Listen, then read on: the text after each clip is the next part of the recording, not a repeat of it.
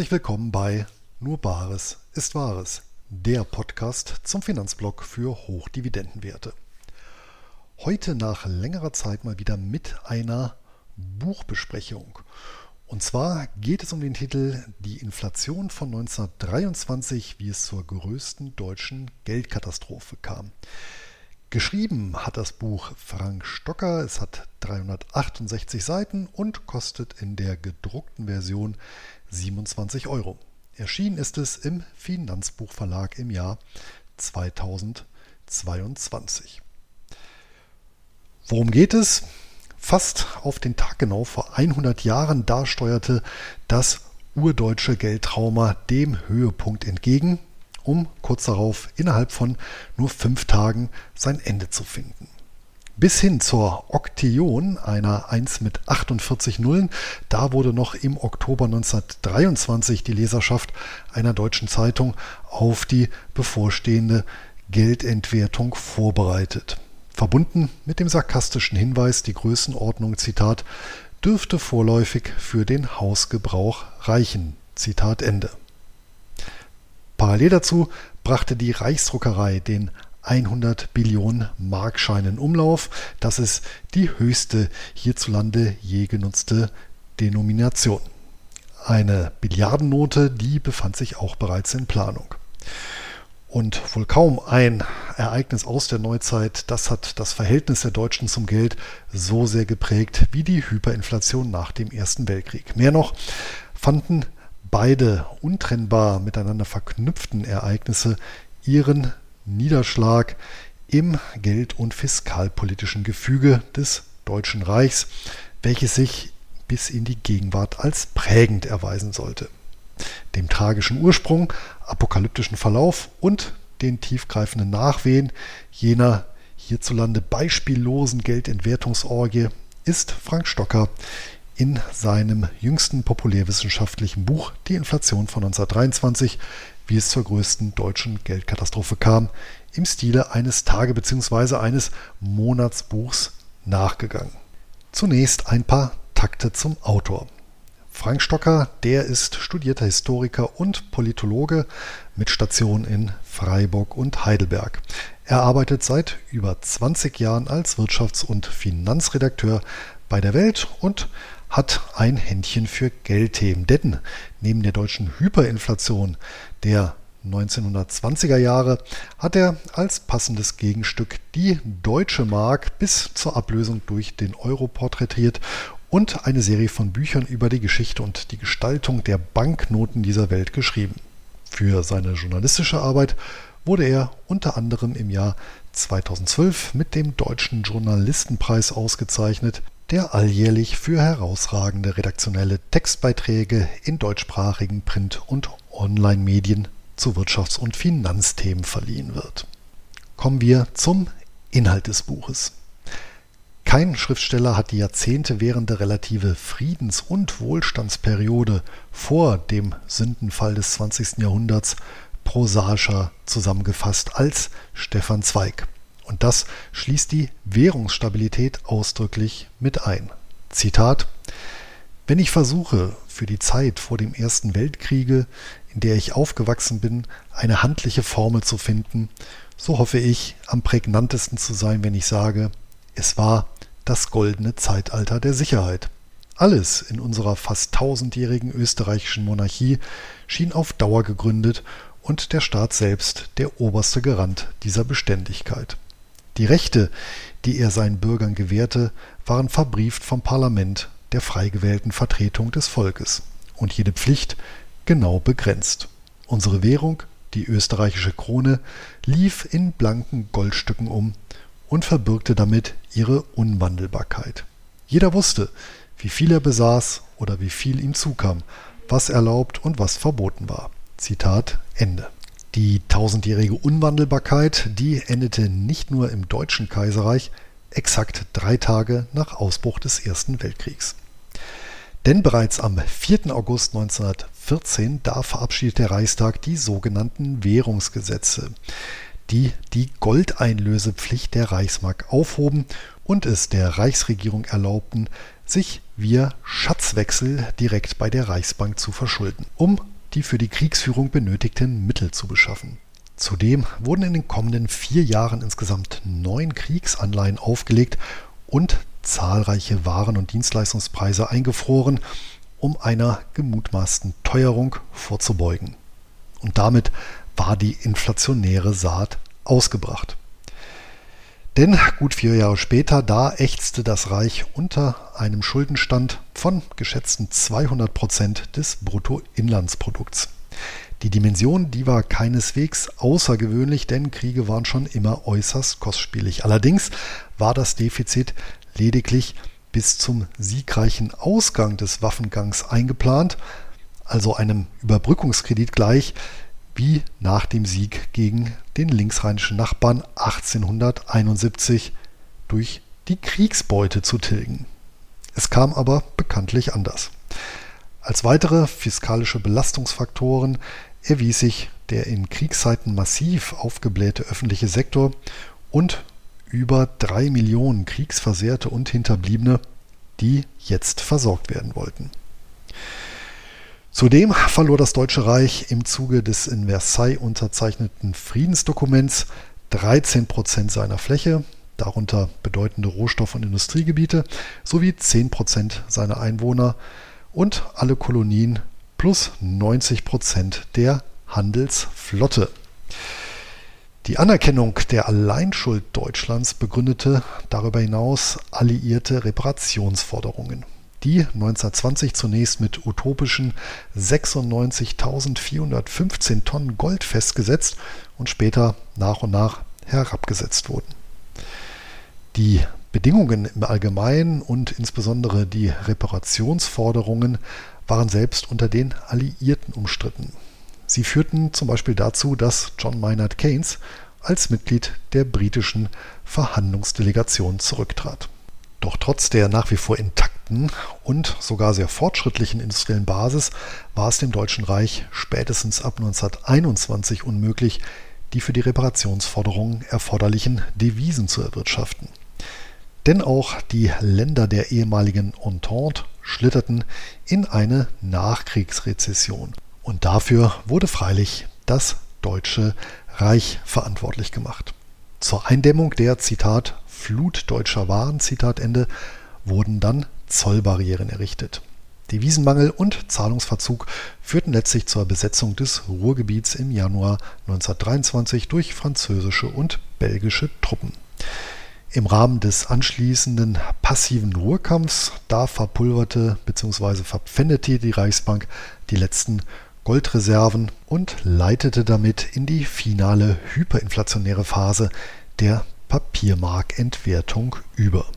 Diese wurde ein gutes Dreivierteljahr später bei 4,2 Billionen Mark je US-Dollar durch Maßnahmen gestoppt, die in ihrer Radikalität heute nicht oder kaum vorstellbar sind. Im Sommer 1924 wurde schließlich die alte, unverändert zirkulierende Papiermark auf, im wahrsten Sinne des Wortes, handelsübliche Nominalbeträge umgestellt, wobei eine neue Reichsmark einer Rentenmark respektive einer Vorkriegs-Goldmark entsprach. Den in der breiten Masse enteigneten Bevölkerungsschichten verschaffte dies wenige Jahre ökonomischer Prosperität, bevor der zweite weltweite Waffengang zahllose Leben und auch die neue Reichsmark zerstörte. Ihr sollte schließlich 1948 die Deutsche Mark folgen, ein Hort der Stabilität und des Wohlstandes. Aber die Geschichte erzählt der Autor, wie gesagt, in einem anderen Buch. Damit sind auch schon die zehn Jahre deutsche Währungsgeschichte abgesteckt, durch die Stocker den Leser über 50 chronologisch sortierte Kapitel führt.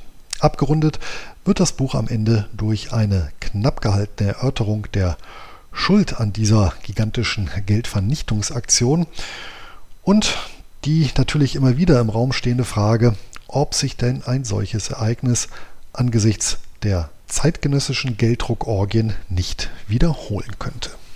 Soweit zum Inhalt. Wie ist das Buch nun geschrieben? Als altgedienter Wirtschaftsjournalist, da beherrscht Stocker selbstverständlich sein Handwerk. Das populärwissenschaftliche Buch ist sehr gut und flüssig lesbar. Die Idee, die zum Teil weit verzweigten Ereignisse mit weitreichenden Neben- und Folgewirkungen im Tagebuchstil zu verfassen, belebt die historische Materie wieder und macht diese auch nach über 100 Jahren für den Leser sehr gut zugänglich. Zudem versteht es der Autor einem guten Drehbuchschreiber gleich, einen Spannungsbogen aufzubauen, indem er zahlreiche Kapitel über Cliffhanger-Elemente bis zum furiosen Finale miteinander verknüpft. Inhaltlich punktet Stocker mit der durchweg gelungenen Einbettung mikroökonomischer Elemente in die makroökonomische Entwicklung, wodurch es ihm gelingt, ein sehr lebendiges Bild jener Ära zu zeichnen, anstatt sich allein auf die Angabe und Erörterung trockener Jahreszahlen und Personangaben zu beschränken. Dazu zählt beispielsweise die laufende Notiz der wichtigsten Lebensmittelpreise, wobei übrigens Butter noch vor Rindfleisch durchweg den höchsten Kilogrammpreis aufweist. Wie diese zunehmend die Alltagsorganisation der Bevölkerung bestimmen und bald zu einer äußerst eng getakteten und straffen Struktur des Familienlebens an den Zahltagen führt. Auch die Händlerperspektive wird erörtert, die angesichts der ungewissen Kaufkraft der Markt dazu übergehen, erst nach Veröffentlichung der Devisenkurse ihre Läden zu öffnen und Preise auszuzeichnen. Mit zunehmender Entkernung der Währung, auch das vermittelt Stocker sehr eindrucksvoll, löst sich das multilaterale Beziehungsgeflecht vollends auf. Am Ende des Geldes steht der nackte Kampf um das tägliche Überleben macht sich gemeinhin Endzeitstimmung breit angesichts eines zu erwartenden Hunger- und Seuchenwinters 1923-24, der vermutlich Hunderttausende das Leben gekostet hätte. Politische Krisen ziehen seit jeher Interventionsspiralen nach sich, die vor allem ihre anfängliche Dynamik aus dem Wechselspiel zwischen politischer Übergriffigkeit und privatem Anpassungsverhalten schöpfen. Da macht die Ära der Hyperinflation keine Ausnahme, zumal in der unmittelbaren Nachkriegszeit der Zusammenhang zwischen Preissteigerungsraten und Staatsfinanzierung per Notenpresse nicht gesehen wurde bzw. nicht gesehen werden wollte. Und so verkamen viele Gegenmaßnahmen zu reiner Symbolpolitik. Das vor allem auch deswegen, da eine Einigung der politisch relevanten Interessensgruppen in den eigentlich entscheidenden Sachfragen, vornehmlich der Staatsfinanzierung und dem Staatshaushalt, bis in den Herbst 1923 hinein nicht möglich war. Auch hiervon zeichnet der Autor ein detailgetreues Bild, angefangen mit administrativ gesetzten Preisobergrenzen über die Einführung von sogenannten Schlemmersteuern und Absinth sowie Tanzverbot bis hin zu Devisenabführungsvorgaben. Selbstverständlich hatten diese keinen bis mäßigen Erfolg. So ließen sich die Preisobergrenzen im Handel recht einfach dadurch umgehen, dass Waren in Goldmark ausgezeichnet wurden. Schließlich war die Vorkriegswährung nach wie vor gesetzliches Zahlungsmittel. Tatsächlich ist es in diesem Zusammenhang bemerkenswert, mit welcher Akribie sich politische Entscheidungsträger seinerzeit Nischenthemen widmeten, während gleichzeitig die Volkswirtschaft dem Abgrund entgegentaumelte. Als zumindest in Teilen kontraintuitiv erweisen sich auch die mutmaßlichen Gewinner und Verlierer der Währungskatastrophe.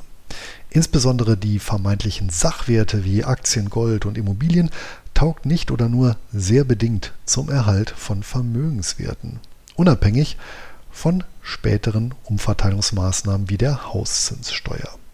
Für wen ist dieses Buch gedacht? Das Buch richtet sich an historisch interessierte Leser jedweden fachlichen Hintergrunds, welche die Ära der Hyperinflation in epischer Breite aufsaugen möchten und zudem bereit sind, den einen oder anderen liebgewonnenen Mythos zu Grabe zu tragen. So wird die deutsche Hyperinflation bis heute ja gerne als besonders abschreckendes Beispiel für die Gefahren einer politischen Weisungsgebundenheit von Währungsinstitutionen herangezogen. Tatsächlich war die Reichsbank aber bereits seit Mai 1922 und damit ein gutes Jahr vor dem Übergang in die hyperinflationäre Geldentwertung unabhängig geworden. Dies geschah übrigens auf Druck der Alliierten, die jedoch die Ergebenheit des seinerzeitigen Reichsbankpräsidenten, eines preußischen Juristen, übersehen hatten. Dieser war vorbehaltslos bereit, weiter fleißig Schatzanweisungen des Reichs in die Bilanz zu nehmen. Auch das Ende der Hyperinflation und die Stabilisierung der Reichsmark erfolgten keineswegs über eine Währungsreform im eigentlichen Sinne und die Ablösung der Papier durch die Rentenmark, sondern innerhalb weniger Tage über eine Bereinigung der Reichsbankbilanz und radikale Kostenreduktion des aufgeblähten Staatshaushalts.